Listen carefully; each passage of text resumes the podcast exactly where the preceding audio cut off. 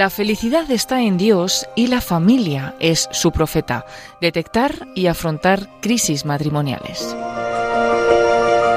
Es una conferencia de Monseñor José Ignacio Munilla, impartida el día 17 de noviembre en Madrid, en el Colegio de Nuestra Señora de Valdemoro.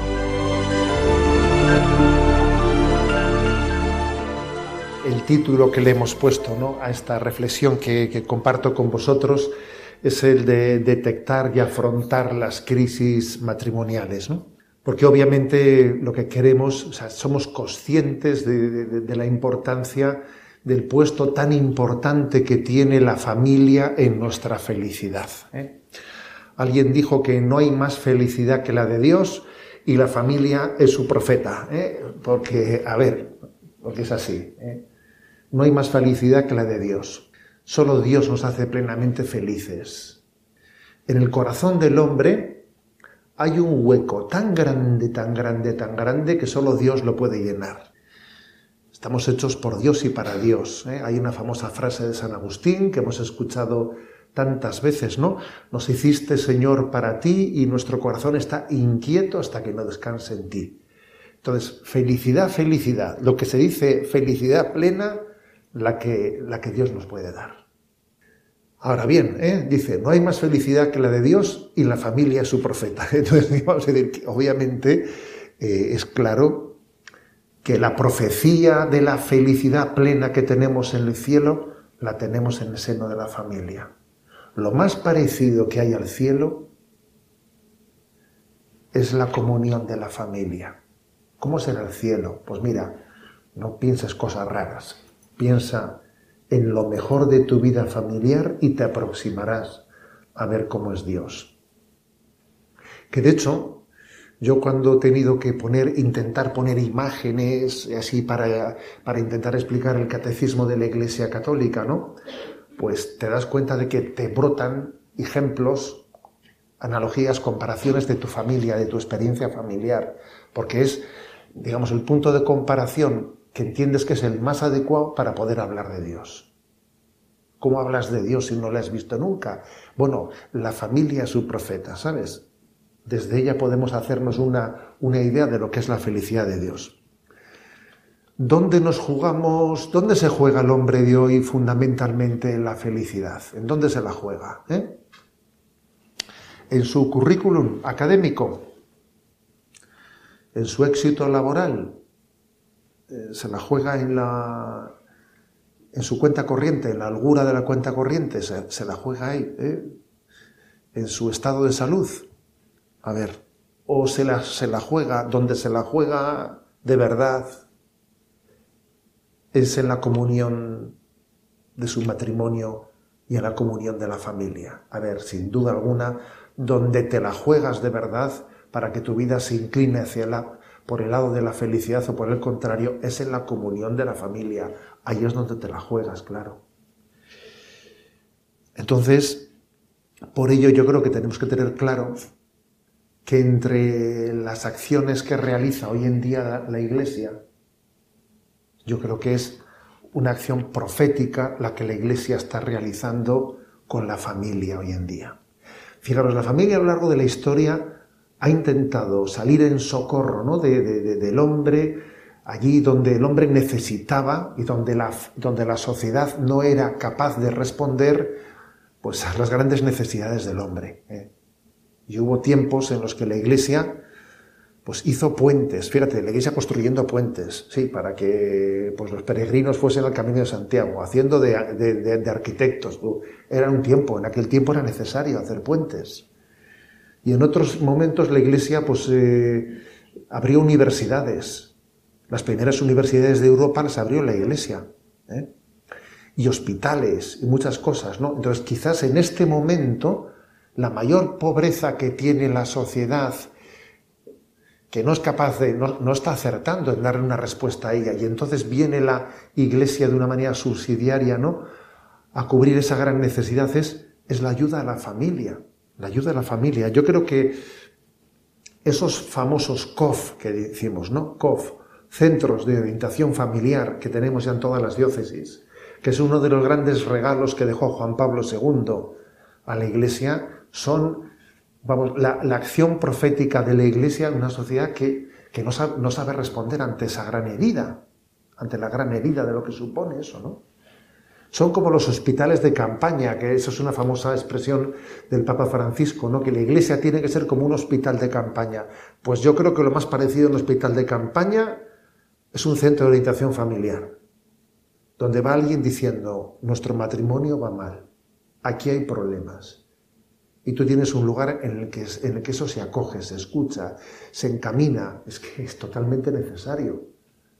Nuestra sociedad no sabe responder eso, responder a eso. Yo suelo contar una anécdota que viví siendo obispo de Palencia y recuerdo que en el año 2006, 2006, pues el gobierno de Castilla y León publicó una ley, una ley de mediación familiar, ¿eh?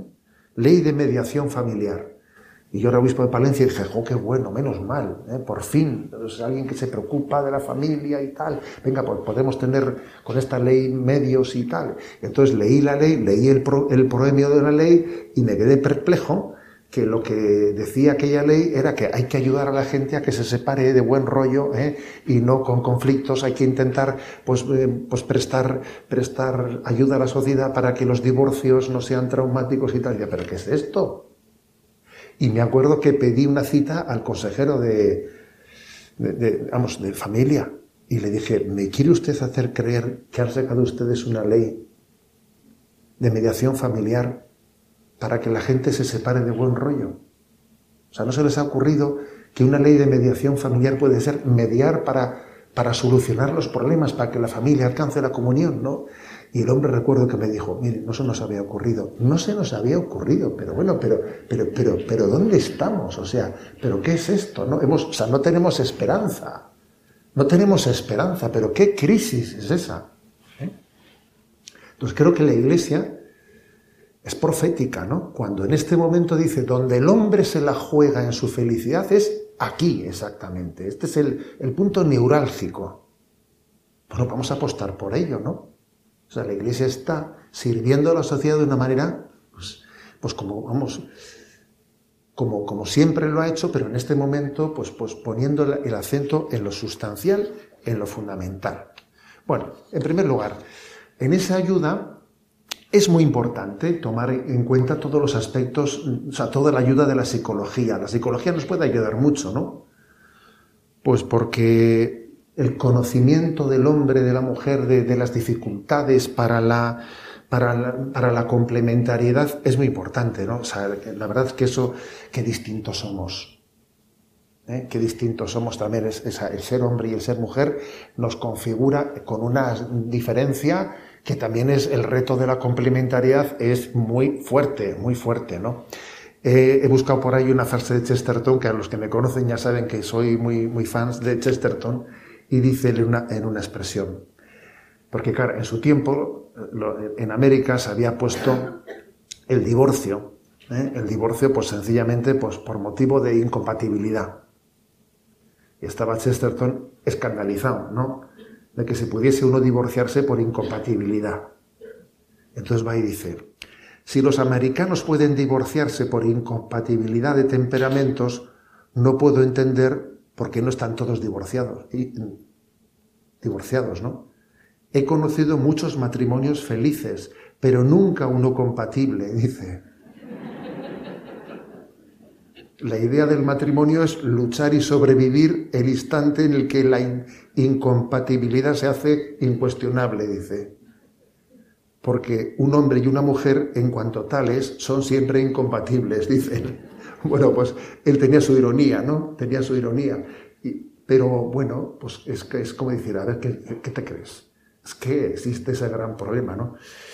Hay un libro al que le he pegado una vuelta para preparar un poco esta charla, un clásico, un bestseller que tuvo 15 millones de ejemplares, que se publicó en el año, allá por los años 90, de John Gray, que igual muchos lo tenéis en vuestra casa, el famoso libro ese de Los hombres son de Marte y las mujeres son de Venus. ¿eh? O sea, ese libro fue un clásico Y es muy interesante, es un libro muy interesante porque, porque pone el acento en cosas que son ciertas, que hay una diferencia pues, muy importante entre la psicología masculina y la psicología femenina y tener eso en cuenta es clave. Y, y es una ayuda ese libro. En el fondo él, aunque de una manera jocosa, muestra las diferencias que existen entre, entre esa psicología masculina y femenina, apuesta por el esfuerzo por la mutua paciencia y comprensión, además de por la comunicación, ¿no? Entonces es un libro muy interesante. Yo me lo he pasado bien, ¿eh? repasándolo un poco, muchas cosas. Pues él dice, por ejemplo, la forma mentis de un hombre es la de buscar soluciones a los problemas. ¿eh? Y la de una mujer, más bien, lo que busca es sentirse escuchada y comprendida. Dice, ¿no? Bueno, que hay dos maneras bien distintas, no formas tan distintas que pueden conllevar que el hombre tiende a minusvalorar los sentimientos que expresa una mujer, pues si no es para tanto, ¿no? Si, si, si no sé, si, si no lo haga, si no lo quiere, si no pasa nada, ¿no? Pero claro, la otra no está entendiendo ese lenguaje y que, y que por otra parte igual la mujer pues no, no valora el sacrificio que su marido hace por la familia y al final esas diferencias de sensibilidad suponen un drama, ¿no? Dice en su libro que las mujeres y los hombres suelen llevar la puntuación de una manera muy distinta. ¿eh? Uno le puntúa una cosa, pero otro le puntúa a otra. Entonces las puntuaciones no coinciden, ¿no? Y dice como en las situaciones de emergencia los hombres tienden a refugiarse en una cueva, meditando, pensando, evadiéndose, que me dejen un poco tranquilo, ¿no? y la otra intenta entrar en la cueva hablando, hablando. Y entonces, eh, vamos, allí dice uno, socorro, es Para un hombre, digamos, en un momento de crisis, eh, pues que, le diga a su mujer, tenemos que hablar, ay, por Dios. ¿Eh? En ese momento le, estalla la cabeza. Bueno, pues es interesante, es interesante ese libro. Y bueno, pues obviamente creo que la ayuda de la psicología da muchos consejos prácticos pues eso, cuando estés hablando con tu mujer, no leas el periódico al mismo tiempo, no, pues no es bueno, ¿eh? O, yo qué sé, pues está muy bien, montones de consejos prácticos, eh, uno lee en ese libro que se ríe mucho, pero es que son verdad. Y teniendo en cuenta, ¿no? hay que, hay que, la, la, complementariedad es un gran reto y hay que ver hasta qué punto somos distintos y, y hay, que, hay que luchar por la comunión. Es una batalla clarísima, importantísima, ¿no? Sobre todo, sobre todo, eso me ha parecido lo más importante, ¿no? De este libro, renunciar totalmente a las broncas. Entender que son una, son un fracaso. Que haya broncas en el matrimonio es un fracaso. Porque nunca se arregla nada con una bronca. ¿eh? Mira, y, si, tiene que haber broncas, tiene que ser en noviazgo, ¿sabes? Pero no en el matrimonio. Porque el noviazgo está para conocerse. Y a veces una bronca para conocerse no viene mal. Pero el noviazgo es para conocerse, pero el matrimonio es para entregarse. Luego ya la bronca allí ya no, no, tiene razón de ser.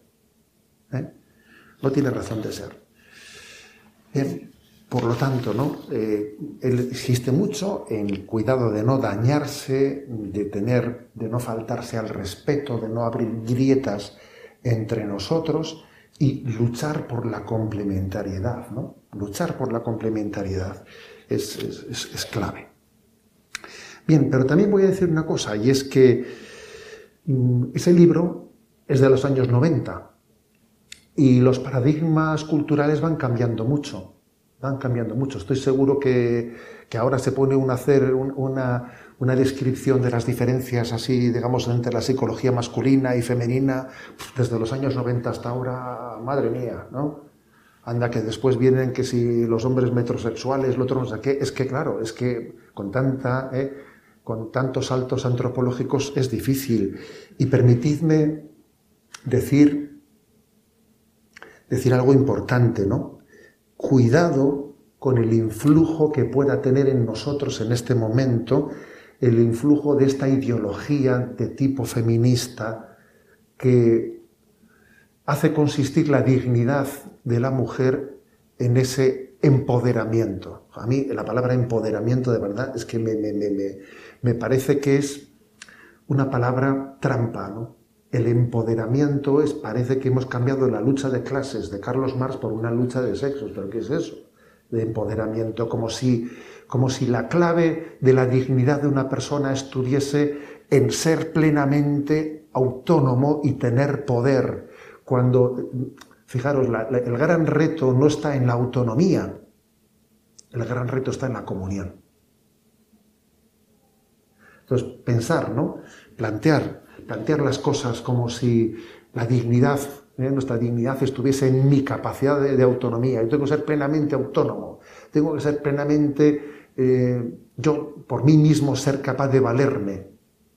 Y tú lo mismo, y el otro lo mismo, ¿no? Como si fuésemos, eh, pues, átomos absolutamente independientes ¿no? el uno del otro, pero si, si, lo que es clave y fundamental es la comunión entre nosotros. Lo que un hijo necesita, yo lo digo muchas, veces, lo que un hijo necesita no es un Superman por padre y una Superwoman por madre. Lo que necesita son unos padres normalitos que se quieran mucho. Eso es lo que necesita. Eso es lo verdaderamente importante. Lo que para él va a ser determinante es ver una familia que vive en comunión, que se quieren, que se, que se olvidan de sí mismos pensando en los demás. Eso, eso es lo determinante.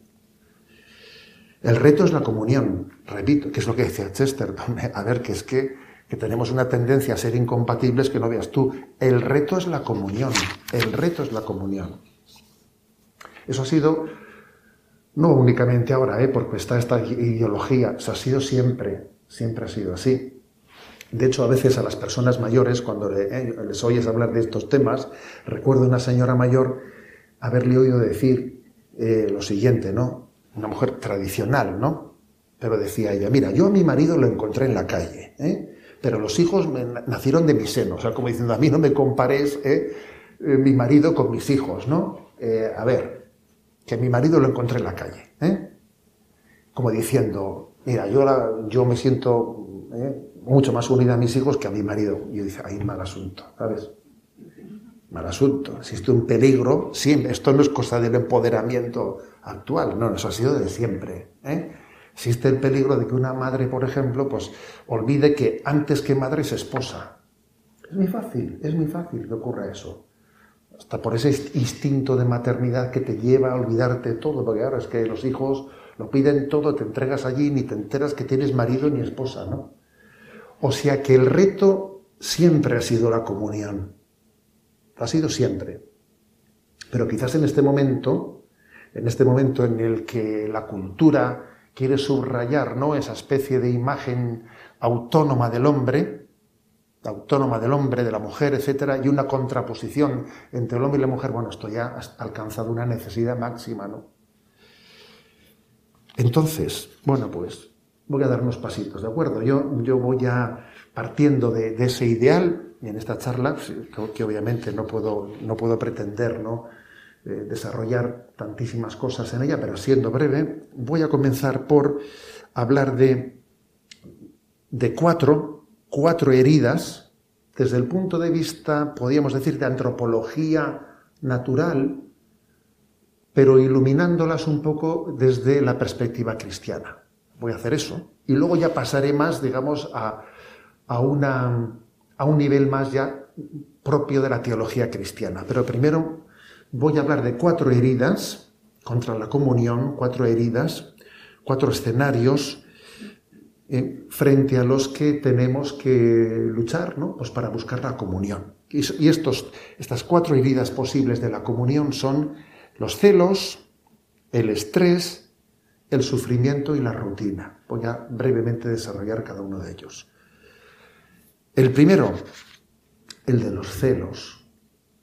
Obviamente estoy hablando de celos infundados, hombre, si son fundados, en fin, eso es otra cosa. ¿eh? Hablo de los celos infundados, ¿no? Que minan mucho la comunión del matrimonio. Minan mucho, porque si uno está sospechando del otro, el otro sospecha y tal, así, así la comunión, eso es muy difícil, la comunión. ¿eh?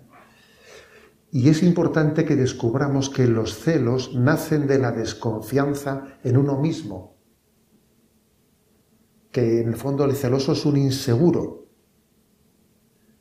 y, que esa inseguridad eh, pues está uno proyectando en los demás su problema.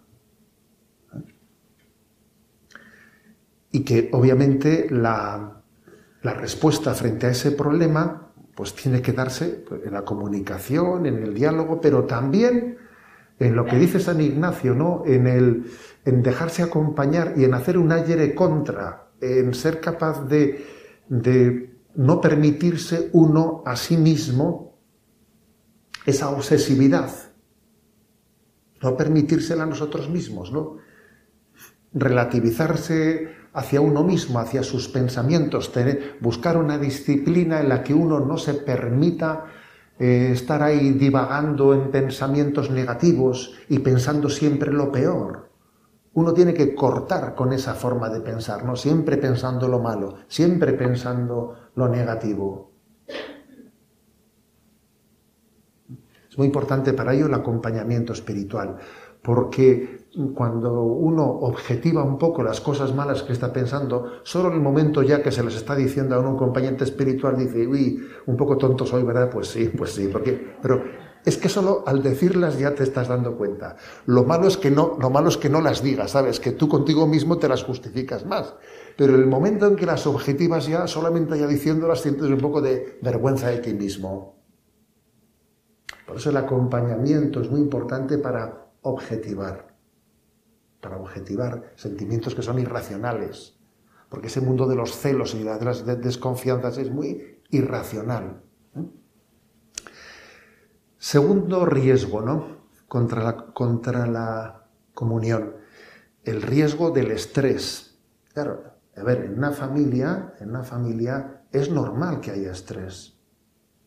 ¿eh? Porque el matrimonio cristiano, pues como dicen los jóvenes, es la caña. Es la caña en el sentido que es que allí, pues eso, es que no hay, ¿eh? no hay tregua, no hay tregua en una, en una familia. No hay tregua. Y cuando dicen que se van de vacaciones, ellos sabrán lo que hacen, pero yo creo que es peor todavía. O sea, que a ver, eso es un lío, todavía moverse de sitio. ¿eh? O sea, ellos sabrán, pero vamos, es que yo digo, se van a volver más cansados, ¿no? O sea, una familia ciertamente es, es, es, un, claro que no hay escapatoria, ¿no? De ese estrés, es comprensible. Y claro, la receta será, pues, saber reservar tiempo para el descanso, etcétera, etcétera, pero ¿eso es posible o qué? ¿Eh? ¿Es posible bajar el pistón en una familia? No, lo sé. Yo creo que, fijaros, frente al estrés de una familia, será importantísimo que Mm, respondamos a, ese, a, esa sobrecarga ¿no? de ocupaciones, etcétera, con una, buscando el gozo y la alegría en las cosas que hacemos. Creo que este es el mejor remedio frente al estrés, ¿no? Procurar disfrutar las cosas que hago. Procurar gozarlas, disfrutarlas. Porque claro, si hacemos montones de cosas montones de cosas. Y voy con la lengua afuera. Y son cosas buenísimas las que estoy haciendo. Y encima, como voy con la lengua afuera, no las disfruto, entonces el estrés ya sí que es insoportable. Pero por lo menos yo, yo me lo digo a mí mismo y créeme que funciona, ¿eh? Ves la agenda y dices, madre mía, ¿eh? ¿cómo está el día de hoy, no? A ver, la única manera de vivir bien este día es intentando disfrutar cada cosa, porque si encima no lo voy a disfrutar, voy a ir esperando a ver cuándo termina esto. Voy a estar pensando, ya falta menos, ya falta menos. Y cuando te ves pensando para ti mismo, ya falta menos, vamos mal.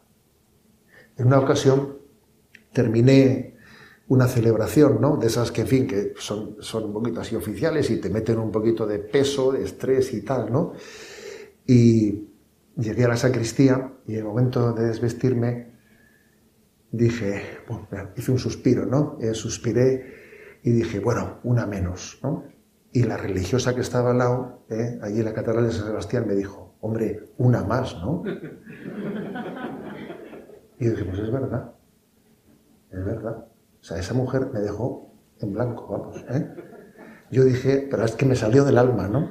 Es decir, bueno, una menos, ¿eh? Y la otra dijo, pero hombre, una más, ¿no? Usted podía hacer una cosa muy buena, ¿no? Qué bien, ¿no? La cosa es verdad, sí. ¿eh? La verdad es que yo dije, esta mujer ahora mismo ha sido un ángel que Dios me ha mandado para pegarme un tirón de orejas, ¿no? O sea, a ver, no una menos, una más. Es que la única manera de vencer el estrés es esta. Una más, pero qué buena, ¿no? Que hemos podido hacer esto, ¿no? Oye, tú, pero qué bien, ¿no? Hemos hecho este asunto, esto ya está hecho, ¿no? Venga, vamos a por lo siguiente. Es que como no goces las cosas que haces, la tienes clara. Entonces el estrés te, te desequilibra completamente. Yo no digo que por gozar las cosas deje de existir el estrés, pero vamos, pero se lleva de otra manera. ¿Eh? Se lleva de otra manera. Y este es un tema clave. La vida es para gozarla, ¿no? Nuestra vida familiar tiene que ser fuente de gozo, ¿no? Dice San Juan de la Cruz, el alma que anda en amor ni cansa ni se cansa. ¿eh? Porque si las cosas las haces con amor, es que, es que te cansas muchísimo menos, claro. Decía San Agustín, descansa obrando y obrando descansa. Se refiere a quien vive en Cristo, ¿no? Llega una unión con Él y me dice que descansa obrando y obrando descansa.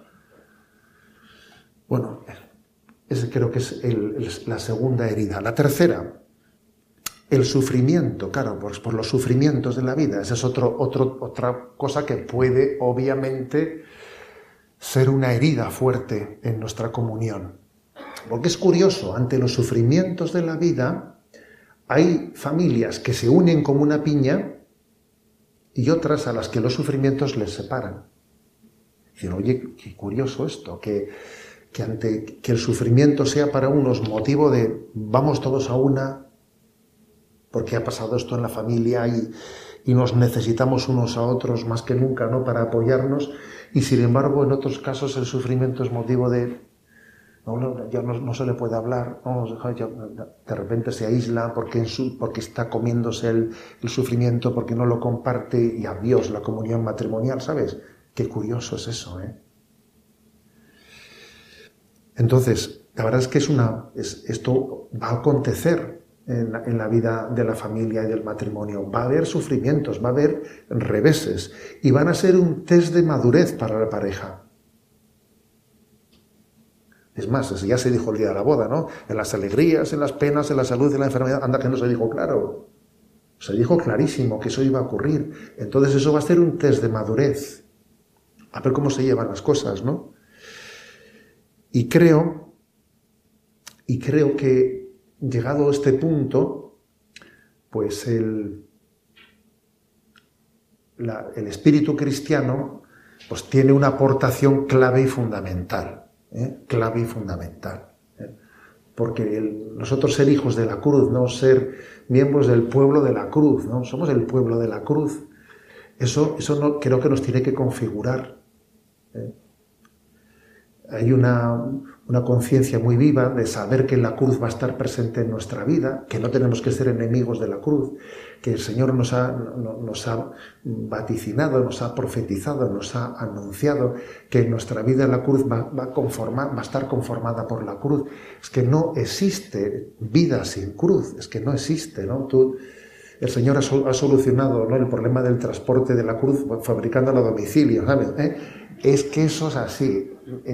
no hay familia. Tú cuando vas conociendo las personas, las familias, las secuencias, todos ¿eh? tenemos eh, esa dimensión en nuestra vida en la que es clave no, no hacernos enemigos de la cruz. Creo que es el Evangelio el que nos hace, nos desposa con la cruz, nos desposa con ella. ¿eh? Entonces, Aprender a amar desde la cruz. El Evangelio nos enseña a amar desde la cruz. Hay una saetilla carmelitana ¿no? que dice, lleva la cruz abrazada y apenas la sentirás, porque la cruz que, la cruz arrastrada es la cruz que pesa más. Es verdad, es verdad. ¿no? Entonces ese espíritu de, de, de abrazar con prontitud la cruz, de ofrecer la cruz, de hacer un ofrecimiento, lo abrazo, lo acepto, lo abrazo, lo ofrezco, eso, eso configura, las que, configura la relación matrimonial. ¿eh? ayudarse mutuamente en el seno del matrimonio abrazar la cruz, aceptarla, ofrecerla, es importantísimo. ¿eh? Es clave. El espíritu cristiano, sin duda alguna, eh, tiene en este punto una dimensión pues, pues, importantísima. Y la, cuarta, digamos, situación ¿eh? que puede provocar heridas en la comunión matrimonial. ¿eh? La primera he dicho, los celos, la segunda, el estrés, la tercera, el sufrimiento. La cuarta, la cual, en la cual me quiero subrayar un poco más, es la de la rutina, la rutina en la vida o el aburrimiento, que en un momento determinado suele ser algo fuerte. Se habla mucho por ahí de la crisis de los 40 y tal, ¿no? Y tiene mucho que ver con esto. ¿eh? Voy a intentar un poco hablar de este tema. Hay un libro por ahí que es eh, que tuve ocasión de mm, comentarlo así carta por carta en Radio María, que es Cartas del Diablo a su sobrino, eh, que es muy gracioso, está escrito por César Lewis, en el que un, un tío diablo, Scrutopo, le escribe a su sobrino Orugario y le da consejos de cómo tentar a la gente.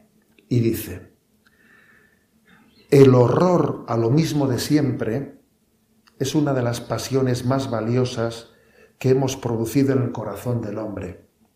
Una fuente sin fin de herejías en lo, religioso, de locuras en los consejos, de infidelidad en el matrimonio, de inconstancia en la amistad, el horror a lo mismo de siempre, ¿no?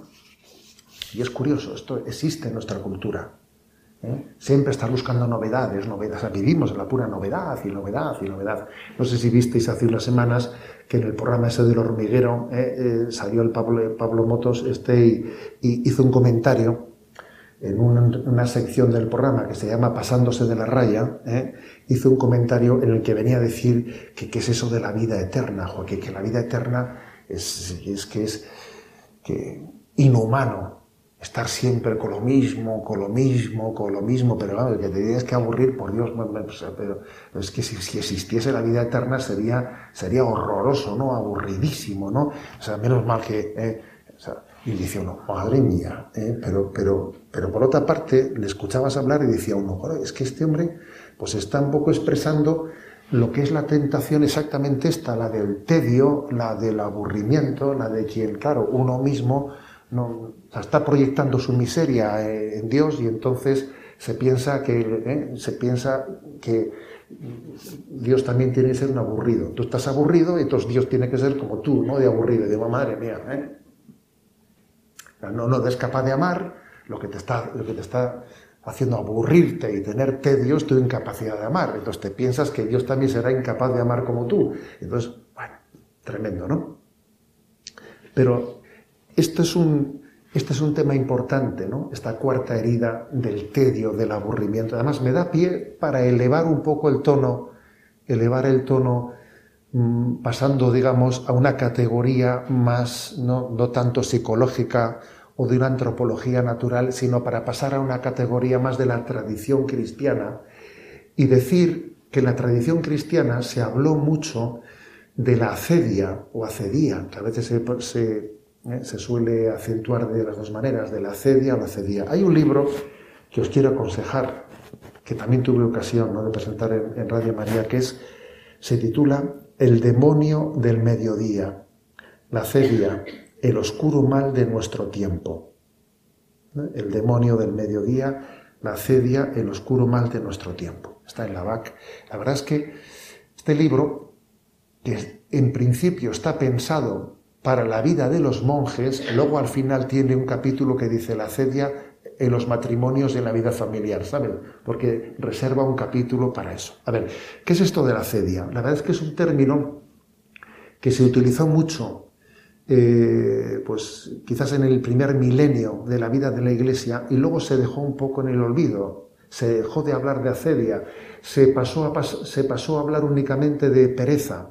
Ya, pero el término pereza no, no, es mucho menos expresivo que el término acedia, porque la pereza pues es una, flojera de voluntad, pero la acedia no solo es una flojera de voluntad, la acedia es también un haber perdido tus ideales, ¿sabes? Haber perdido tu esperanza, haber perdido tu amor primero, que es otra cosa. Eso no es solo flojera de voluntad, es bastante más, ¿no? ¿Y por qué le llama el demonio del mediodía? A ver, porque cuando sale el sol, en el momento del amanecer, la vez que el sol parece que corre mucho. Dice, fíjate, fíjate cómo, cómo está saliendo. ¿eh? Cuando, cuando, se mete el sol, en la, puesta del sol, parece que el sol también corre mucho, ¿no? Dice, mira, mira, mira cómo se está metiendo el sol. Pero cuando está al mediodía, cuando está alto el sol, parece que no se mueve. La verdad es que se mueve exactamente a la misma velocidad que cuando sale, que cuando se mete, ¿eh? pero tu percepción es que ahí arriba el sol no se mueve, ¿no? Y se te hace largo. Dice, madre mía, eso se mueve de arriba, no estamos aquí quietos, parados. Y eso pasa en la vida, pasa en la vida. Los primeros años de la vida ¿eh? pasan, todos son novedades, todos son cosas.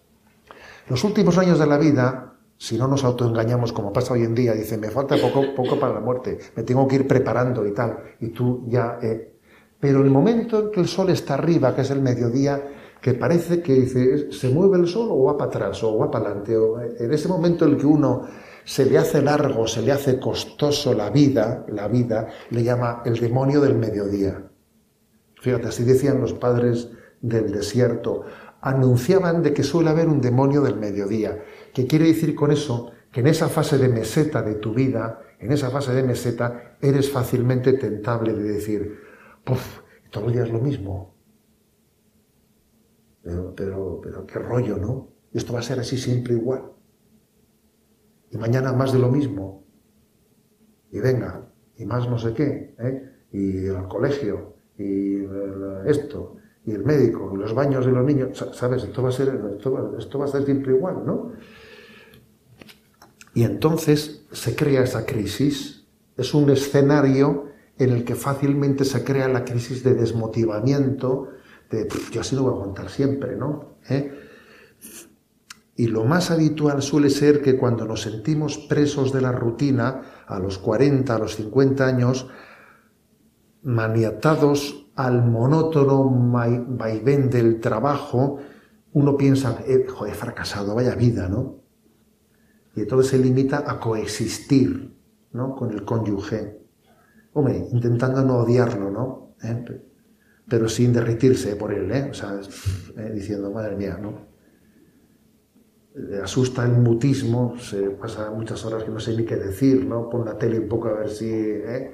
si dicen algo porque el silencio no se me hace insoportable, ¿no? El mutismo, le faltan ganas de hablar, apatía, y entonces uno dice, esto no funciona, ¿sabes? Y es un momento de tentación en la vida. Curiosamente, eh, los padres del desierto, que fueron los que comenzaron hablando de, esto de la cedia, de la solían decir que comenzaba pues con que uno no, uno no necesita, necesita cambios. Oye, estoy, necesito dice, es el monje típico que tiene que salir de, tiene que salir de la celda y deambular, tiene que mariposear, ¿no? Y él decía, no puede estar quieto en la celda haciendo lo que le toca porque se le hace insufrible. Tiene que salir de la celda y dar vueltas por ahí y mariposear, pues para que el día eh, no se... Dice, ese es uno de los síntomas ¿eh? de la cedia. Luego dice, luego tiene que buscar compensaciones, compensaciones que, le hagan llevadera un poco la cosa, ¿no?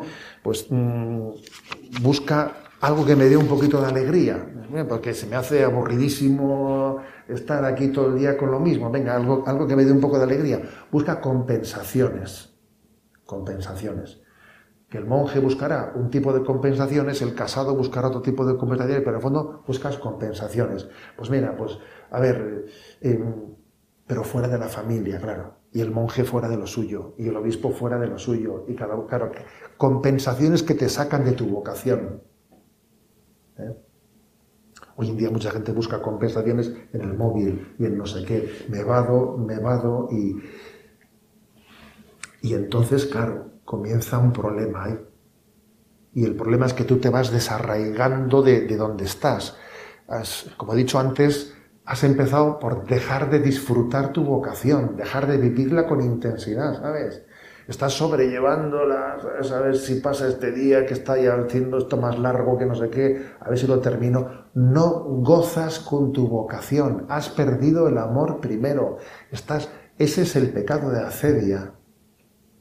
Es un pecado de acedia que obviamente mina el matrimonio, mina la familia, y ante el que hay que desenmascararlo. ¿Y eso cómo se soluciona? Volviendo al amor primero, eso necesita una segunda conversión.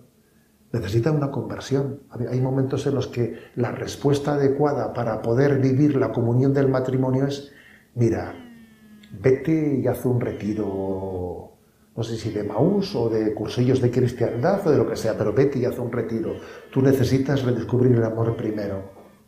Vete, ¿eh? Vete y ponte delante de Dios, haz unos ejercicios espirituales. ¿eh? Esa es la mayor aportación que puedes hacer a tu matrimonio. Porque si no reaccionas frente a la cedia, eh, el matrimonio, la familia va a colapsar. Porque el problema está en ti, que es esa cedia. Es esa cedia. ¿eh? Y, y, no hay otro remedio. Tengo contra ti, dice ese texto del Apocalipsis, ¿no? Sí, has sufrido, sí, dice, pues eres constante, te has sacrificado mucho, has hecho muchas cosas, ¿no? O sea, tú fíjate todo lo que haces, ¿no? Pero tengo contra ti que has perdido el amor primero. Y así, así no puede haber felicidad en esta casa, en esta familia. Así no puede haber felicidad. Yo no quiero únicamente un marido fiel, quiero un marido feliz quiero una esposa feliz, ¿sabes? Porque si no, si no, no puedes ser fiel, si no es feliz, no puedes ser fiel. ¿eh? Si no, eso lo decía Santo Tomás de Aquino. Santo Tomás de Aquino decía, si no sentimos gozo y placer en el ejercicio de las virtudes, no vamos a ser perseverantes. Como no goces haciendo el bien, vas a dejar de hacerlo pronto. Porque somos así. Somos así hacer, hacer el bien por imperativo moral, porque es que me toca hacer esto, ¿sabes? No, madre mía, eso puedes hacer un rato, ¿eh?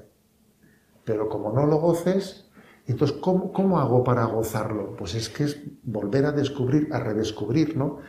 La, conversión en nuestra vida. Y esto tiene, pues, muchas otras derivadas, ¿eh? Muchas otras derivadas, ¿no? También, por ejemplo, en ese, en ese libro al que me he referido, ¿no? El demonio del mediodía, ¿no? El pecado de la cedia, pues incluso habla, fijaros bien, ¿eh? habla de la sexualidad distorsionada. Cuando, cuando se cae en el pecado de la cedia, es muy típico que en la vida matrimonial, en la vida familiar, la sexualidad se distorsione, pues se, reduzca a mera búsqueda del, del placer, de nuevas, nuevas sensaciones, pero no hay una verdadera entrega de amor, la cedia se traduce en un deseo sexual no integrado en el amor, cuando en realidad,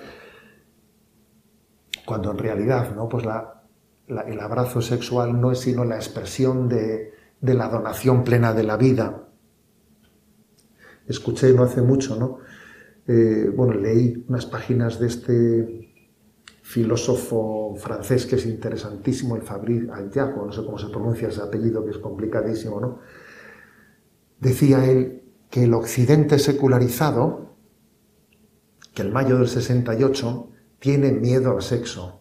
Claro, escuchar eso, eso rompe el esquema, ¿no? Porque ellos dicen, ellos dicen que, que, que los cristianos tenemos miedo al sexo, ¿no? Pues él dice lo contrario. Él dice, el occidente, el mayo del 68, tiene miedo al sexo pero tiene el miedo al sexo verdadero, que es el sexo que, conlleva el compromiso de, de, fidelidad, el sexo que supone que es la expresión de la entrega de la vida, porque darse totalmente es dárselo todo, las alegrías, en las penas, en la salud y en la enfermedad, es compartirlo todo.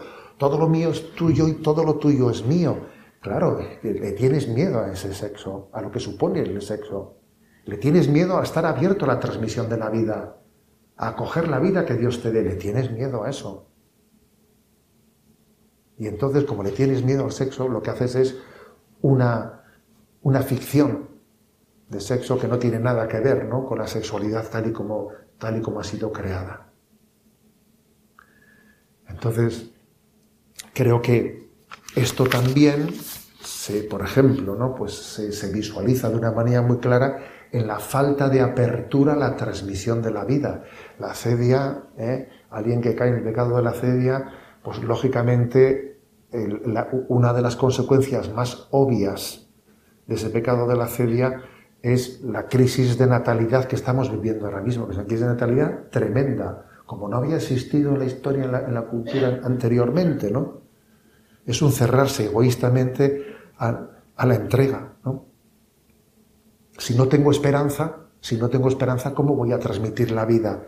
Y la anticoncepción se convierte pues, en, una, en un recurso ¿no? pues, para, para que el hombre viva cerrado a la posible voluntad de Dios de hacer fecundo su amor. Y, la anticoncepción, perdón, y la anticoncepción acaba no únicamente eh, poniendo una barrera a la transmisión de la vida, sino que termina siendo una barrera para la expresión del amor, del amor, porque el que pone ese límite a la transmisión de la vida también pone un límite a la expresión del amor. Recuerdo una frase que pronunció Juan Pablo II en el viaje que hizo a Argentina, ¿no? Y que decía, el que pone un límite en el, en el tiempo al amor, te dice, te amo con todo el corazón, no sé hasta cuándo. ¿eh? Dice, a ver, no te estoy llamando plenamente ni ahora mismo. ¿eh? El que pone un límite en el tiempo, no seamos, o sea, no nos engañemos. Si yo pongo un límite en el tiempo, te amo con todo mi corazón mientras me dure. A ver, perdón, no amas con todo el corazón ni en este momento. Pues lo mismo pasa también con, con respecto a la, a la transmisión de la vida. Si yo te amo pero no estoy abierto a la transmisión de la vida, es que en realidad ni te amo plenamente ahora, ¿no? Bueno, por eso, en el, fondo, el pecado de la cedia se, se, expresa también ¿no? en esta crisis de natalidad que estamos teniendo. Y eso lo pagan no solo los hijos que no nacen, sino los hijos que ya nacieron y que no encuentran unos padres ¿no? pues con, una, con un corazón plenamente eh, pues capaz de donarse y entregarse en ese momento presente. En definitiva, ¿eh? voy, a, voy a hacer la afirmación, bueno, también podría, igual que he hablado de la, anticoncepción, también podía hablar del rechazo al misterio de la vida, que supone también, por ejemplo, ¿no? de ese demonio del mediodía que nos hace creernos que tenemos mucha luz y que entonces yo, yo voy a ser, yo voy a ser el que sin necesidad de respetar el misterio de la vida decida yo que la vida se puede fabricar artificialmente, ¿no? y el racionalismo moderno que no respeta el misterio pretende él que la vida humana sea fabricada en un laboratorio, que es otra, otra incoherencia, ¿no? Porque el ser humano, el ser humano no se reproduce, el ser humano se procrea y la vida Dios ha querido que venga al mundo no cuando yo la programe la programe ¿no? pues en un laboratorio, sino que ha querido que venga al mundo cuando Dios bendice una relación de amor y Dios ha querido que sea la relación de amor de la entrega total del hombre a la mujer y la mujer al hombre, el lugar en el que Él crea e infunde el alma. Luego también, fijaros, ¿eh? ese pecado de acedia se, se traduce no solo en la manipulación de la sexualidad, no solo en la manipulación de, la, fecundidad, de la fertilidad, sino también en la pretensión de que la vida, la vida sea fabricada por el hombre y no recibida de Dios. Me atrevo a decir lo siguiente, ¿no? como conclusión de, esta reflexión que hoy os comparto, que para nosotros, para poder luchar contra las crisis matrimoniales, contra la crisis matrimonial, eh, desde luego es muy importante conocerse a sí mismo, bien. Conocer al otro, también. ¿eh? También. aquí todas las cosas se, suman, no se excluyen. Conocerse uno a sí mismo, conocer a los demás, ¿no? Pero es muy importante, más importante todavía, sin excluir lo anterior, conocer la naturaleza del amor de Dios y del matrimonio. ¿Cómo es el amor de Dios que en el sacramento del matrimonio nos ha prometido que nos dará el don del Espíritu Santo para amarnos de esa forma. ¿Cómo es ese amor? Porque el sacramento del matrimonio supone que hay un vínculo, que además de un esposo y una esposa hay un vínculo, y ese vínculo que nos va a acompañar siempre es el Espíritu Santo, que te va a dar la capacidad de amarte de esa manera. Yo estaré con vosotros hasta el fin de los días y os daré esa capacidad de amar con un amor que no se desgasta, con un amor que es capaz de dejar el vino bueno para el final. Así como el amor natural tiene un desgaste, el amor en Cristo no se desgasta no se desgasta. Ese miedo a la vida eterna, ¿no? que decía ese hombre en el programa del hormiguero, ¿no? es no conocer el amor de Cristo, es no, es no conocer que Dios es eternamente nuevo, es la eterna novedad. ¿no? Entonces, el gran anuncio es que nos amamos en Cristo y que el don del Espíritu Santo nos va a dar la capacidad de amarnos de esta manera. ¿eh? Repito, muy importante conocerse a sí mismo, muy importante conocer al otro, sí, pero lo más importante es conocer cómo es el amor de Cristo, porque Él nos enseña a amarnos así. Y, el verdadero, la verdadera causa de las rupturas matrimoniales y del sufrimiento del matrimonio es no saber amar como Cristo, no haber aprendido, no haber recibido, no haber acogido el don del Espíritu Santo para amarnos de esa manera, ¿no? Para amarnos en Cristo y amarnos desde la, desde la cruz, ¿no? Cuando esto es así, cuando, cuando recibimos ese don, ¿no? Pues el Señor es capaz de darnos la gracia de superar crisis matrimoniales y no únicamente eso, sino de salir de ellas fortalecidos, aprendiendo muchas cosas de cada crisis y convirtiéndonos en testimonio y en instrumento de Dios para otras parejas que están con problemas. Porque a veces suele ocurrir eso, ¿no? Uno ve a su alrededor muchas parejas y muchos matrimonios con, con problemas, ¿no? Y dice, ¿qué hago? ¿Qué hago? Delante de ellos, ¿no? Y uno asistir con los brazos cruzados a, a cómo en nuestro alrededor se están rompiendo y rompiendo y rompiendo matrimonios también, eso sí es terrible eso, ¿eh? O sea, tú ser testigo de piedra, convidado de piedra en cómo la gente eh, a, tu alrededor se, va, divorciando. Pues quizás tenemos que pasar a ser también testigos, ¿eh? testigos delante de ellos de, que la comunión es posible, de que los problemas se pueden afrontar, de que existen lugares, existen recursos eh, a, los que, a los que podamos conducir a las personas que están sufriendo, ¿sabéis? Será una gran caridad que podáis hacer delante de alguien. Ayer, en una charla que, di por ahí en otro lugar, se me presentaron unas personas, ¿no? Y entonces yo hablé de eso, de, ser uno el ángel de la guarda para el otro, ¿no? Y cuando venían a saludarme, me dice, me dice una mujer, ¿no? Me dice, esta es mi ángel de la guarda. Ella me ha traído aquí, me dice. ¿eh? Y fíjate, y, es así. O sea, Dios ha querido que seamos, ¿eh? También tutores, ángeles de la guarda, instrumentos de Dios para tantas familias que están sufriendo, que se están rompiendo y que necesitan una palabra de esperanza. ¿eh? Pedidle a Dios esa gracia. Pedidle a Dios, pues bastante tengo yo con lo mío, no sé si voy a ser yo capaz. Dios pide, Dios quiere instrumentos débiles, ¿sabes? No, no está esperando, no está esperando en nosotros la, la falsa seguridad para poder ayudar a los demás. ¿eh? Os lo deseo de todo corazón. ¿eh? Muchas gracias.